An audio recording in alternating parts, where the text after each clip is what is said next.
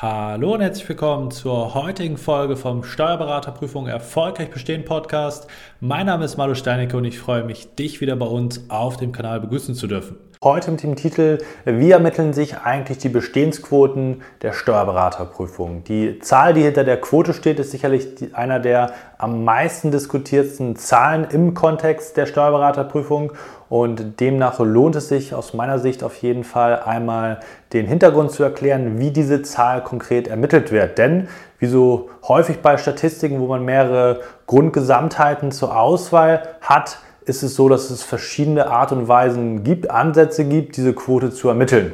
Und da kann ich schon mal vorwegnehmen, dass nach meiner persönlichen Sichtweise es eine andere Quote gibt oder das Ergebnis anders ausfällt als das, was sozusagen offiziell als Quote herausgegeben wird. Wie wir hier sehen, 48,42 Prozent und die eigentliche Quote, wie gesagt, aus meiner Sichtweise, ich begründe das natürlich auch gleich ausführlich, beträgt lediglich knapp 42 Prozent bezogen auf das Prüfungsjahr 2020, 2021, also das aktuelle, wo wir Zahlen haben. Das nächste Jahr wird ja sozusagen im Oktober dann erst geschrieben. Das sozusagen als Grundlage und da wollen wir mal schauen, welche Gruppen, welche Kategorien es sozusagen bei dieser Statistik überhaupt gibt, die man sozusagen dann auch zugrunde legen kann, auswerten kann und da mal so ein bisschen Licht ins Dunkeln bringen. Starten wir mal. Diejenigen, die sozusagen einen Zulassungsantrag gestellt haben und diesen positiv beschieden bekommen haben, sind diejenigen, die zugelassen wurden zur Prüfung. Und das waren im letzten Jahr insgesamt 4.914 Leute und Personen. Und das ist sozusagen erstmal der Startwert. Davon haben aber nur 4.343 Personen teilgenommen an der Prüfung. Das heißt, knapp 600 sind nicht erschienen, obwohl sie die Zulassung gehabt hätten. Das hat natürlich immer verschiedene Ursachen, beispielsweise äh, Erkrankung. Äh, wenn man im Krankenhaus liegt oder sonst wie erkrankt ist, dann kann man natürlich nicht teilnehmen in der Regel. Oder andere Probleme, die im Laufe der Zeit zwischen Zulassung und Prüfung dazwischen gekommen sind, dass man eben nicht äh, mitschreiben konnte oder sich nicht in der Lage gesehen hat, die Prüfung erfolgreich zu absolvieren und dann eben von diesem Prüfungsrecht auch nicht Gebrauch gemacht haben. Das sozusagen als Startwert, das habe ich nur mit aufgeschrieben, um mal so einen Kontext da reinzubekommen. Wir wollen die Zahlen nicht im Einzelnen analysieren, im historischen Kontext, das schon mal vorab gesagt, sondern rein darauf, wie und welche Grundlagen hier in die Statistik einfließen. Das heißt, 4343 Personen sind zur schriftlichen Prüfung erschienen. Jetzt wollen wir uns mal anschauen, wie die sich auf die einzelnen Kategorien die Ergebnisse daraus sozusagen verteilen. Da gibt es drei verschiedene Gruppen aus meiner Sicht. Einmal diejenigen, die zurückgetreten sind. Man hat die Möglichkeit, von der Prüfung bis kurz vor Schluss am dritten Prüfungstage zurückzutreten, um sozusagen keinen Versuch zu verschwenden, zu verbrauchen. Da man nur drei hat und gerade im Drittversuch die oder das Nervenkostüm natürlich so ein bisschen flattert, wie man so schön sagt, ist das nachvollziehbar. Aber manchmal merkt man auch, okay, das war nichts, ich war nicht gut genug vorbereitet, die Klausuren haben mir nichts getaugt oder ich war eben sozusagen nicht ready in dem Moment und entscheide mich dann dazu, das nicht als Versuch zu werten und gar nicht in diese Endauswahl und diese Bepunktung, Benotung mit reinzukommen. Dann die beiden äh, Kategorien. Insgesamt sind knapp oder in, äh, in, absoluten Zahlen vielleicht erstmal 1756 Leute, die die Prüfung, die schriftliche Prüfung nicht bestanden haben. Das heißt, die Note, der Notendurchschnitt nicht gut genug war, eben um auf diese magische 4,5 zu kommen, beispielsweise 4,66 oder schlechter gewesen sind.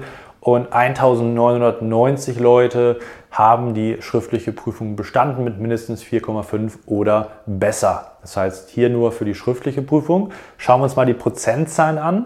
Man muss sagen, wenn man das als äh, sozusagen Grundgesamtheit zugrunde legt, dann sind knapp 14 Prozent nicht angetreten. Ähm, sorry, muss mich korrigieren, sind sozusagen zurückgetreten knapp oder ein bisschen mehr als 40 Prozent äh, haben es sozusagen nicht geschafft. Die haben es aber eingereicht, die Klausuren zur Bepunktung und Benotung. Und ja, 56 Prozent haben die Prüfung dann erfolgreich, zumindest die schriftliche, bestanden.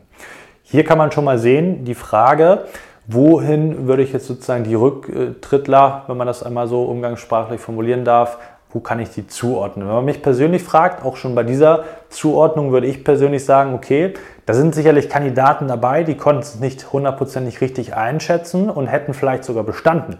Aber natürlich gehört dieser Mut, diese Leistung auch bewerten zu lassen, ebenfalls dazu, um die Steuerberaterprüfung zu bestehen, um das Examen erfolgreich zu absolvieren.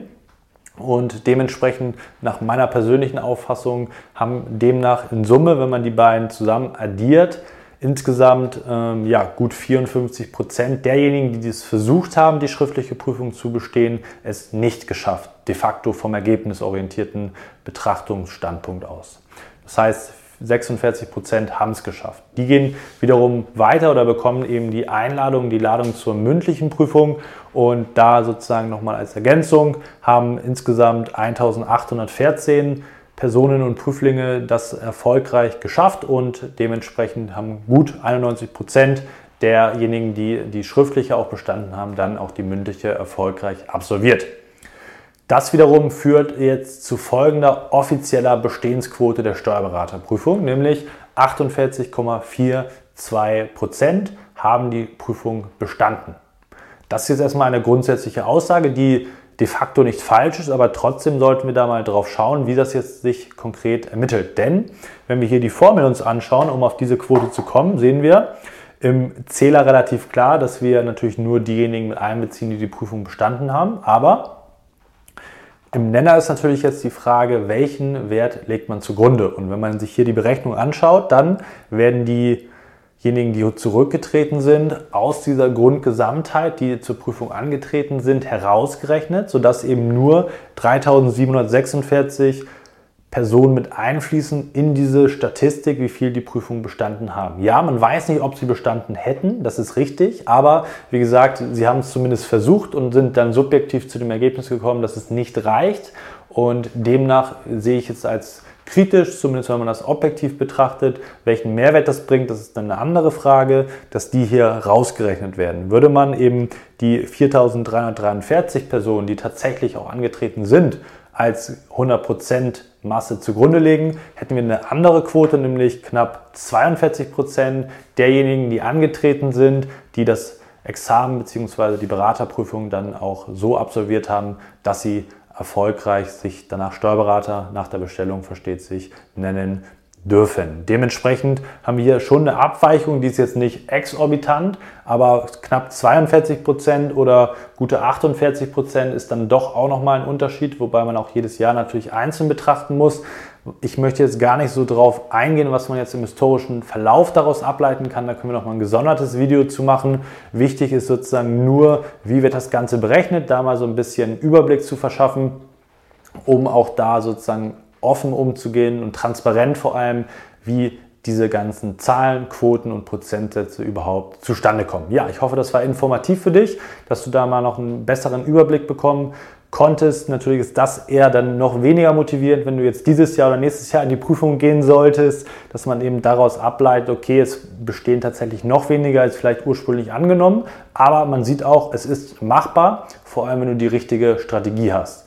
Wenn du noch auf deiner Suche bist nach der richtigen Strategie oder Umsetzung insbesondere auch deiner Strategie, deiner Vorbereitung fürs Examen, dann kontaktiere uns gerne mal, dann können wir schauen, ob wir dir auch bei deiner Prüfungsvorbereitung behilflich sein können auf www.ish-examenscoaching.de. Da kannst du dich für ein kostenloses Erstgespräch eintragen und dann können wir dir mal aufzeigen, wie du gemeinsam mit uns zu denjenigen gehören kannst, die die Prüfung dann auch erfolgreich absolvieren und bestehen.